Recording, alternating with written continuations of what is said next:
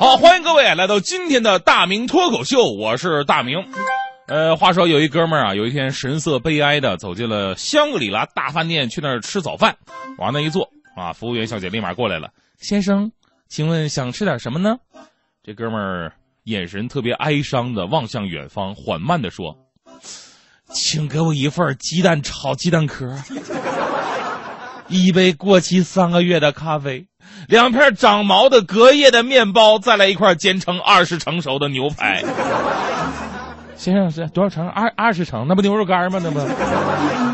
顾客是上帝啊！这服务员再次确认之后呢，下单了。不一会儿做好，端上来。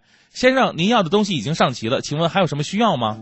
这哥们儿眼神还是非常哀伤的，望向远方。小姐，您能不能坐在我对面，然后用各种恶毒的语言骂我半个小时？比方说，我多么无能啊！你看隔壁家老王这么一类的，服务员纳闷啊，你是不是精神病啊？怎么还有这种需求呢？这男的眼含热泪说：“小姐别害怕，我不是精神病，我只是想我媳妇儿了。自从他生气回娘家之后，没人虐待我，我真受不了啊。”其实呢，很多女孩都有个规律，那就是刚认识的时候小鸟依人，熟了之后啊大鹏展翅。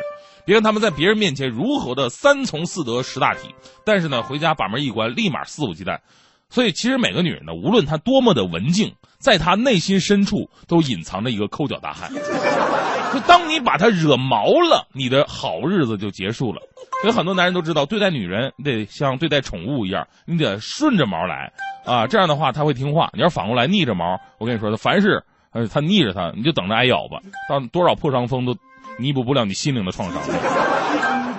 前两天呢，我在回顾小时候看那个经典动画《金刚葫芦娃》啊，我看着看着我就哎深有感悟啊。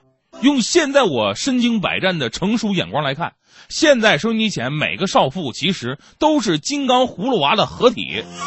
跟老公 PK 的时候是大娃，力大无穷；监视老公的时候可以是二娃，千里眼顺风耳。逛街的时候是三娃，干走不累，金刚不坏之体；发怒的时候是四娃，口喷烈火；撒娇的时候是五娃，用眼泪淹死你；然后一提到做家务呢，立马变六娃，马上隐身。而且他还有七娃的宝葫芦，把老公的奖金工资全部吸走。所以说啊，收音机前的各位男听众们。发完奖金工资回家的时候，你老婆叫你的名字，你千万别回话。她要说：“老公，你敢答应我一声吗？”你要说：“哎，工资立马收走了。”正因为老婆拥有金刚葫芦娃这七兄弟的特质，所以老婆也叫妻子。其实说这些不是说女人不好啊，而从男人的角度来讲呢，男人是不喜欢强求，也不会喜欢受虐的。女人对男人有要求是很正常的事儿啊，但是千万别用那几种男人最受不了的方式，比方说女王高傲命令式，无穷无尽索要式，对比隔壁老王式，上吊喝药哭闹式。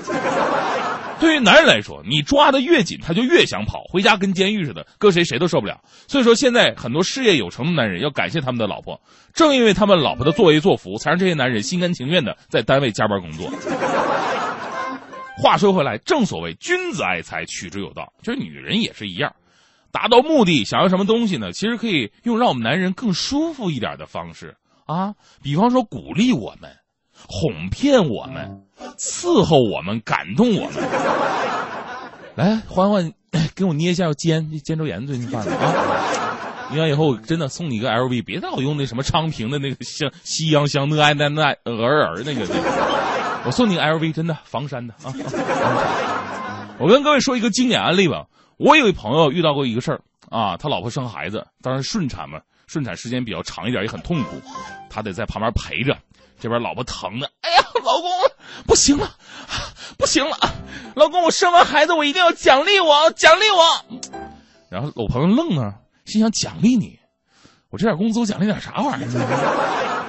他媳妇看他一眼，就说：“哎呀，这没用呢！你以前不最会打空头支票吗？现在就让你随便说说，你说你说不出来啊？你就算帮忙让我转一下注意力还不行吗？我真的疼的不行了。”然后老公也着急，这毕竟是自己媳妇儿，对不对？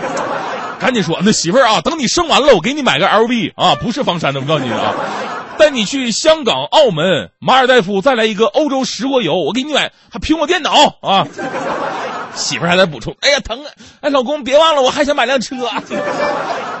我就这样还有要求呢？那行行，买买辆车，给你买个越野车行不行？啊，说了半个多钟头，把所有能想到的奖励都说完了。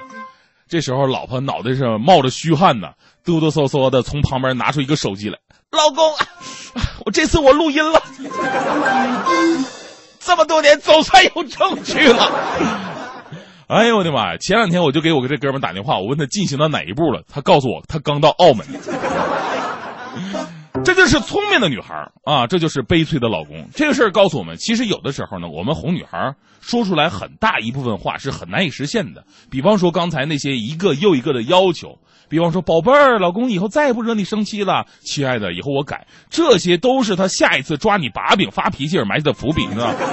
所以今天我加送一条至理名言给各位。说话要谨慎，病从口入，祸从口出。